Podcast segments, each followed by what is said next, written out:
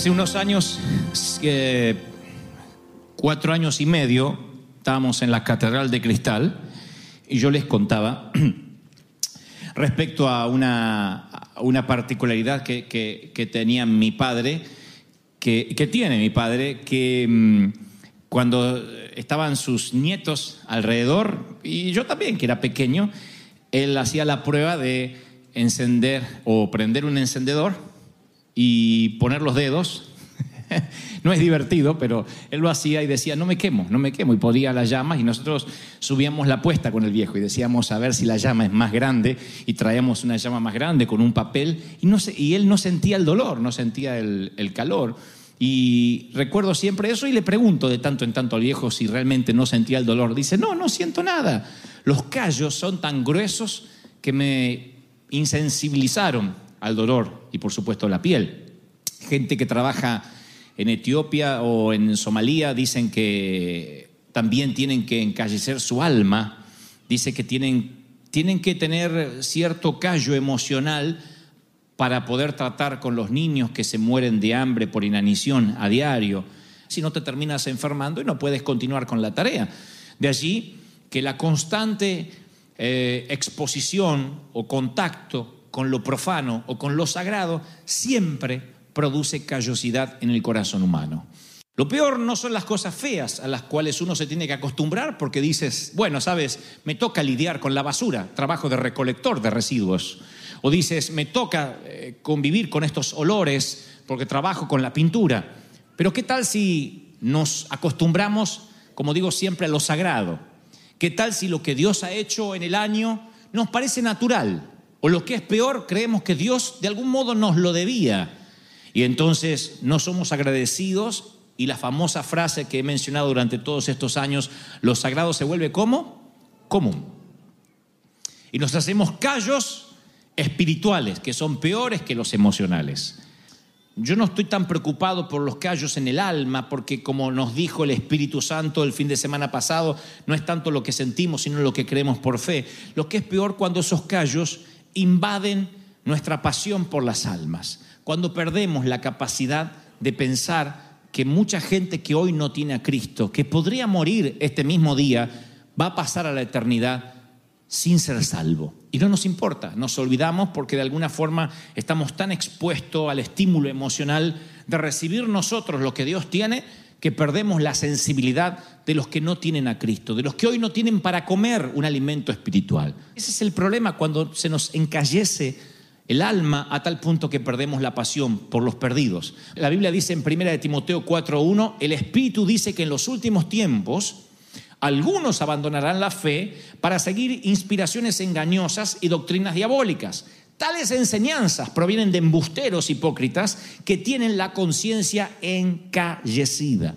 De eso el Espíritu Santo me hablaba ayer y me decía, dile a mi pueblo que los he bendecido. Dile que los he traído a tierra donde fluye leche y miel.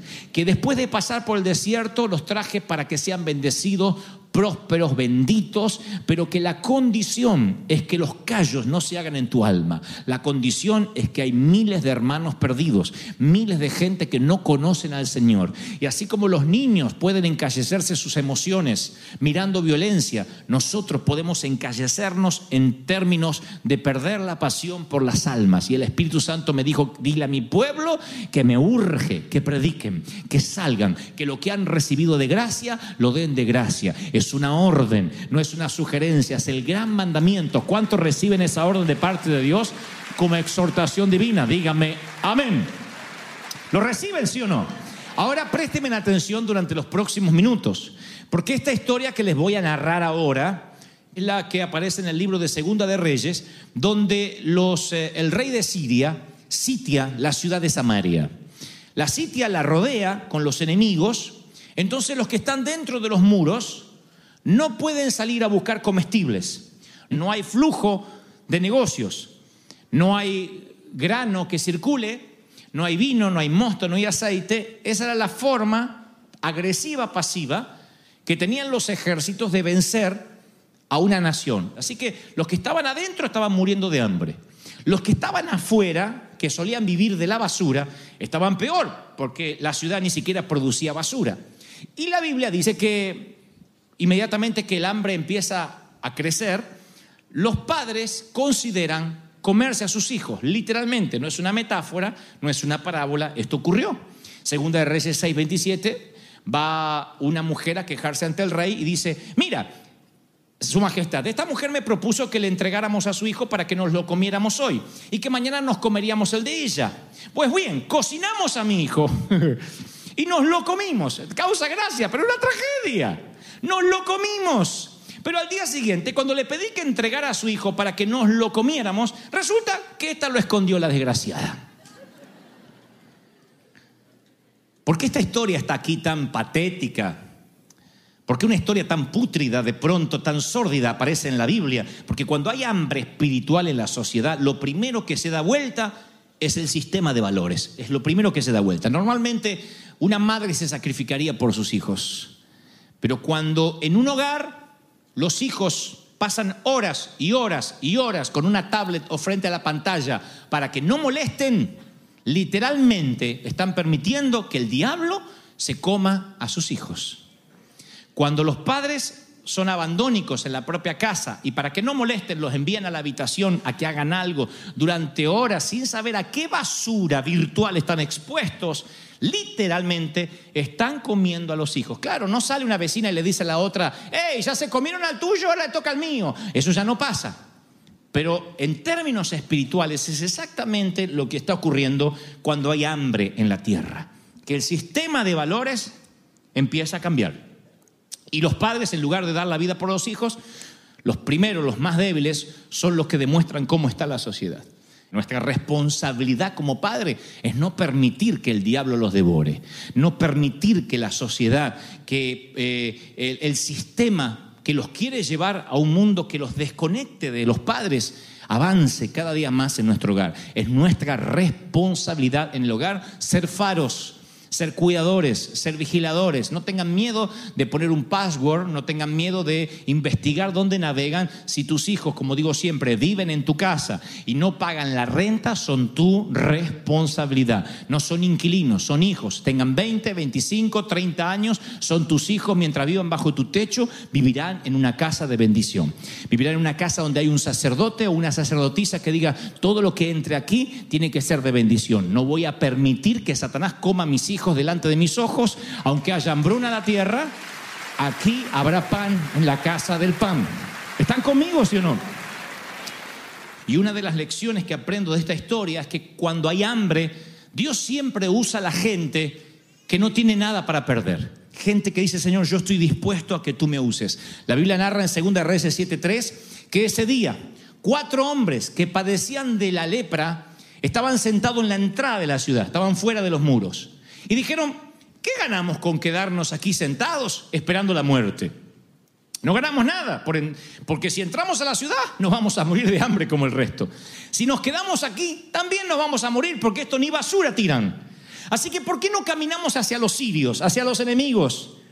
Y si nos perdonan la vida, viviremos. Y si nos matan, bueno, apresuramos lo que tarde o temprano nos va a pasar. Esa es la ventaja de estar fuera de la ciudad, de estar abajo y afuera. Esa es la ventaja cuando no tenemos nada que perder. Mi querido, no hay nadie más peligroso que alguien que no tenga nada para perder. Hace muchos años, en el año 91, yo era un jovencito, pobre como una laucha, una rata, no tenía nada. Nunca fui rico, pero en ese momento no teníamos ni para comer. Y recuerdo que el Espíritu Santo me dijo, si yo puedo usarte el resto de tu vida como cuando nunca tenías nada para perder, no tendrás límite. Cuando crecemos y creemos que tenemos que proteger algo, ahí es cuando dejamos de ser útiles para Dios. Entonces a veces Dios nos tiene que llevar a situaciones límite para que entendamos que dependemos del Señor. No dependes de tu crédito. Y si tú dices, no, no, no, yo sé que no dependo, pero es importante, tan pronto lo digas, Dios es tan celoso que algo te lo va a arruinar al crédito. Alguien se va a olvidar de pagar algo, algo te va a pasar, o vas a tener algún revés donde el crédito va a ser... Y todo el mundo, los adoradores del Dios crédito, te van a decir, ¡ay, está fregado! Y no te estoy diciendo que no seas buen administrador, lo que te digo es que si de pronto en tu cronograma de vida el crédito empieza a ser lo primero, Dios te va a llevar a una situación límite en que entiendas que no tienes nada para perder. Y cuando no tengas nada, Él te va a decir, ahora sí puedo usarte, ahora sí dependes de mí, ahora que no tienes nada y que lo único que te resta es orar, ¿de verdad crees que yo puedo glorificarme en ti? ¿Cuántos lo creen? Dígame amén. Así que hay cuatro tipos, cuatro leprosos que están fuera de la ciudad y no tienen nada para perder. La segunda cosa que yo entiendo aquí, y ahora vuelvo de los callos, es que Dios siempre usa gente que esté dispuesta a morir, pero marchando hacia adelante. Siempre. Y esto te lo voy a decir, nunca te lo olvides, un consejo de hermano a hermano. Si vas a morir, que sea marchando hacia adelante. Si vas a morir, si te va a ir mal, que sea avanzando como los samuráis. Muere en el intento de pelear, no de retroceder. No hay peor cosa que te maten por la espalda. Hay gente que se sienta en las afueras de la ciudad y se deja morir porque no ve las señales espirituales. ¿No será, pregunto, ¿no será que Dios permitió que pases esa crisis económica para que con claridad oigas las señales de lo que Él te está pidiendo que hagas, para que cuando empieces a marchar, Él luego traiga la economía que estabas esperando. ¿Me siguen, sí o no? ¿No será que Él permitió que esa enfermedad, eh, no digo que Él la trajo, el Dios no genera enfermedades, pero que de alguna manera esa enfermedad vino como para darte un golpe, un shock, y entender que así te puedes quedar sin nada, incluyendo la salud de un día para otro, si no dependes de Él. Y en cuanto te das cuenta que dependes del Señor, wow, eres sano inmediatamente. Tomas la victoria que el Señor te dio en la cruz, pero ahora entendiste de que tienes que marchar, que no te tienes que detener. Oigan, no te tienes que detener. Que el Señor te hace trabajando. ¿Cuántos lo reciben? Dígame amén. Que el Señor te halle marchando, batallando, avanzando. No te quedes quieto. No te detengas, sigue luchando. La primera derrota es darte por vencido. Decir, no puedo más. Mira el hijo que me tocó, mira el marido que tengo, mira la esposa que tengo, mira el jefe que me tocó, miren el pastor que está ahí. Cuando te das por vencido, esa es la primera derrota. Entonces lo que tienes que pensar es, ¿qué es lo peor que podría pasarme? Esa fue la filosofía de los leprosos. ¿Qué es lo peor que nos puede pasar? No dijeron, vamos por lo mejor. Dijeron, ¿qué es lo peor? Acá nos morimos. Si entramos adentro, se están comiendo los hijos. Si salimos afuera y tal vez nos ven leprosos y nos empiezan a matar antes que lleguemos para no contagiarse, lo que sea, vayamos a marchar, vayamos adelante. Pero si nos quedamos acá es una muerte segura. Alguien tiene que oír esta palabra. Si te quedas como estás, es una muerte segura. Va a cambiar el mes, va a cambiar el año y es una muerte segura si no empiezas a marchar. Hay algo que tienes que empezar a hacer. Hay un paso que tienes que empezar a dar. Tienes que dar uno y el otro y el otro y el otro. Hay algo que tienes que empezar a hacer. Tú dices, pero no tengo las garantías. Pero si te quedas, tampoco tienes garantías de que las cosas te van a ir bien. Tienes que dar un paso de fe. Nada se logra si no corres un riesgo. Nada. Tienes que arriesgarte. Hay gente que no toma decisiones, son los hijos del rigor. O no son ustedes padres, la mayoría conmigo, y no saben que hay hijos que entienden a la primera y hay otros que son hijos del rigor. O a mí solo me tocó hijos que hay que amenazarlos para que hagan las cosas. Todo el mundo junta la ropa, todos juntan sus calzones, todos doblan la ropa, todos se lavan la cara, todos se sacan las lagañas desde chiquitos. O algunos tienen que decir, anda, lavate la cara otra vez, desgraciado. Eh, Porque, porque no tocan los jueguitos, ¿sí o no? O no hay padres acá que les confiscan las tablets para que hagan las cosas que tienen que hacer. Porque son los hijos del rigor. Y solo en las situaciones límite entienden, oh, juntaré el calzón. Sí, hijo. La Biblia dice que cuando los eh, leprosos empezaron a caminar, los sirios escucharon como estruendo de muchos carruajes, de caballos, de grandes ejércitos que venían contra ellos. Eran cuatro. Eran cuatro que caminaban así, leprosos, pobrecitos, pero Dios les amplificó los pasos.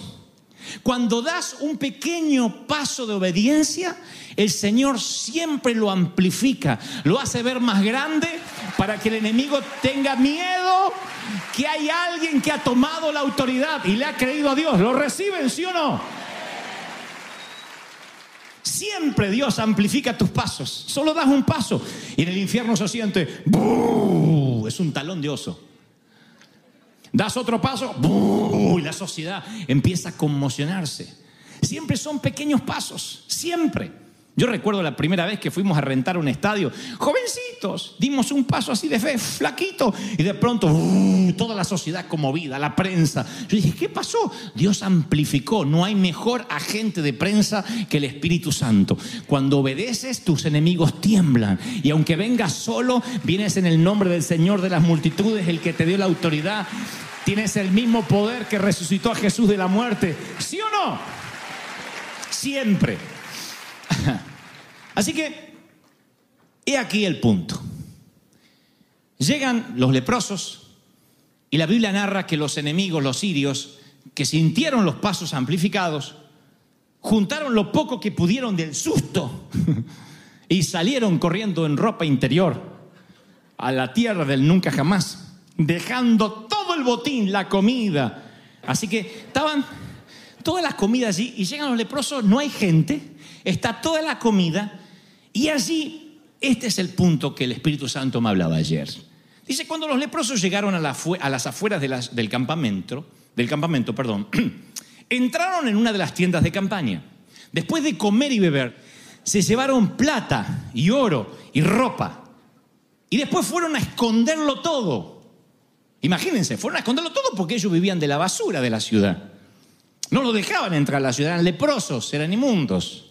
Así que, ¿qué van a andar compartiendo? Escondieron toda la comida, dijeron, acá tenemos para comer. Los de la ciudad, estos tontos, no van a salir nunca porque piensan que están sitiados todavía. Que se sigan comiendo los hijos. Aparte, algunos hijos hay que comerlos a esos. Nunca van a salir. Nosotros avanzamos y resulta que nos dejaron el campamento lleno de comida. ¿Qué vamos a andar compartiendo? Así que escondieron todo, tomaron varios objetos, tomaron comida y la escondieron. Esa es la mente encallecida de acumular y esconder lo que es la voluntad de Dios. Cuando estuve en Israel conocí el Mar Muerto. Es un mar o un lago que es un callejón sin salida. Solo libera su ingreso de agua a través de la evaporación. Y no tiene corrientes de agua, ni tributarios de flujo o rastro de vida en sus costas. Es un mar muerto. Y la iglesia puede convertirse en eso, en un montón de leprosos o ex leprosos que amontonan comida y que corremos el riesgo de la entropía, del estancamiento y además del mal olor del agua estancada. ¿Saben dónde hay más mal olor? Donde el agua está quieta. ¿Saben dónde hay más chismerío? Cuando no estamos haciendo nada, cuando no estamos predicando, cuando no estamos saliendo, cuando no hay visión. Entonces somos como un mar muerto, escondiendo comida, escondiendo comida. Ay, qué palabra Dios nos trajo el domingo. ¿Qué vas a hacer el lunes con esa palabra que Dios te dio el domingo? Cuando tú escondes comida, te encalleces espiritualmente. No tiene salida. Ustedes han visto que la gente, la- las personas somos como las esponjas. Las pones debajo del agua y se satura. Y después la puedes poner todo el día debajo del agua y ya no absorbe más. Para que la esponja absorba más, ¿qué hay que hacer? Estrujarla. Dando, estrujando, sirviendo, es la única forma de recuperar tu capacidad de absorción. Dice, Señor, di todo, no puedo más. Oigan, cuando te sientas deprimido, ve a ayudar a alguien que está triste. Van a ver cómo resulta. Pero tú dices, ¿cómo voy a ayudarlo? Y yo no morimos los dos. No. Cuando estás triste, busca a alguien que esté triste, dile, te quiero bendecir. Vas a ver cómo al estrujarte lo poquito que te queda y se lo das a esa persona, recuperas tu capacidad de absorción y el flujo del espíritu viene. Pero si esconde comida, si esconde porque dices que no tengo, haces que la cosecha no venga en tu vida. Es un, es un, es un principio espiritual. Es como aquel que dice, conté la plata y no voy a diezmar. ¿Cómo voy a diezmar? Encima que no tengo, tengo que sacar el 10%. Entonces cuando haces eso te cierras a lo que Dios quiere hacer y menos que menos te va a quedar. Tienes que entender que tienes que dar para recibir. Es el principio del reino de Dios. Estrujarte, dar lo que tienes. Y yo sé que muchos dicen, pero ¿qué voy a dar si mi vida no está en santidad? Si los santos nada más predicaran. Yo no estaría acá, ustedes no estarían acá y no me miren con esa cara de hipócrita porque tampoco estarían acá. No me miren con cara de Heidi. Yo, alguna me mira con cara de Heidi diciendo, ay, ¿en serio no es santo como yo? No. Y necesitábamos hipócritas en esta iglesia, así que bienvenida. Pero yo entendí que si quiero recibir, tengo que dar. Si no empezamos a oler mal. Tienes que dar. Tienes que bendecir. Cuando te sientas enfermo, ve y sana a un enfermo. Cuando te sientas triste, ora por alguien que esté más deprimido. Siempre hay alguien más deprimido que tú, te lo aseguro. Siempre. Cuando te sientas que no tienes dinero, dile, vamos a hacer una cosa, vamos a sembrar a alguien que hoy no tiene para comer. Pero si nosotros no tenemos para pagar la luz, sí, pero hay alguien que hoy no tiene pan, vamos a bendecirlo. Y cuando bendices, te estrujas y viene la bendición y la prosperidad y Dios te va a dar. Dios te va a bendecir. ¿Lo creen, sí o no? Pero tienes que dar. Quitar los callos de la mente. Voy a terminar con esto. Entonces, después de, de- amontonar comida, los muchachos dijeron unos a otros, esto no está bien. Hoy es días de buenas noticias y no las estamos dando a conocer. Si esperamos a que amanezca, vamos a sentirnos culpables porque se van a seguir comiendo los hijos. ¿Por qué no vamos y damos aviso? Si esta declaración fuese dada hoy en tu hogar, ¿cuántos de nosotros hemos sido pesado en balanza y hallado faltos? ¿Cuántos de nosotros hemos recibido bendiciones y no las compartimos? ¿Cuántos de ustedes terminaron un domingo aquí y les ardía el corazón por ir a la casa de alguien que no tiene a Cristo y decirle, ¿sabe que predicó el pastor? O alguien que está apartado y transmitirle las bendiciones. Porque dicen, no puedo esperar hasta el lunes, Te- tengo tanto para dar, recibido tanto. Hoy es días de buenas noticias. ¿Es día de buenas noticias, sí o no? Y no las estamos dando a conocer. Tenemos que darla a conocer. Hoy es días de buena noticia y no estamos haciendo bien. Y no me digas, lo que pasa es que yo tengo un llamado y estoy esperando la reconfirmación por Dios. Ese cuento de la voluntad de Dios ha dejado paralíticos a tantos ministros, parálisis espiritual, esperando el reconocimiento para después empezar. Estoy esperando que me llamen. Empieza a ser, eres pastor, pastorea. Eres evangelista, evangeliza. Eres, eres eh, profeta, profetiza. Haz algo por Dios, por las almas perdidas y luego vendrá el reconocimiento. Luego los hombres nos daremos cuenta de lo que Dios puso en ti. Pero empieza a hacer algo. Porque de otro modo te vas a quedar paralizado, con maná infestado, como mar muerto y como una esponja tan llena de agua que ya no puede recibir más. Y ovejas, iglesia, grey, ejército, es nuestra responsabilidad. Decir, hoy en River Church, en Anaheim, es día de buenas noticias y las tenemos que dar a conocer. Sí. ¿Sí o no? Sí. Digan amén. El profeta había dicho, Eliseo dijo, esto es lo que va a ocurrir. Mañana habrá tanta prosperidad. El profeta no tenía luz que Dios utilizaría cuatro leprosos, pero suelta una palabra 24 horas antes y dice, mañana habrá tanta bendición aquí, tanta bendición que se va a vender la cebada, la harina, se va a vender por un centavo mañana a estas horas de tanta comida que va a haber. Se lo dijo al rey el profeta. Dijo, va a haber tanta bendición. ¿Y cómo? Si, nos- si la gente se está comiendo los hijos, le dijo el rey, el rey de Samaria. Pero el profeta dijo, tranquilo, Dios me dice que mañana habrá tanta prosperidad que no la van a poder contar. Y la Biblia dice que el rey, al enterarse la noticia que trajeron los leprosos, que estaba lleno de comida y que los enemigos se habían ido, le dijo a su príncipe, que era el incrédulo, le dijo, ponte en la puerta, abre la puerta para que el pueblo salga a buscar comida. Así que el príncipe fue a abrir la puerta y el pueblo lo atropelló y murió, conforme lo había dicho el varón de Dios. Aconteció de la manera que el varón de Dios le había hablado al rey, diciendo, se va a vender la cebada, la harina. Y el príncipe que había respondido al varón de Dios diciendo, si Dios abriera la ventana de los cielos, ni aún así va a suceder esto. Él le dijo, lo verás con tus ojos, mas no comerás de ello. Y sucedió así, porque el pueblo lo atropelló a la entrada y murió. Porque dudó que Dios había abierto las ventanas de los cielos. La incredulidad atenta contra Dios y Dios le ha dicho a este pueblo que estos meses iba a hacer milagros en todas las áreas, especialmente en las finanzas, especialmente en las áreas económicas que tanto ha vapuleado al pueblo hispano.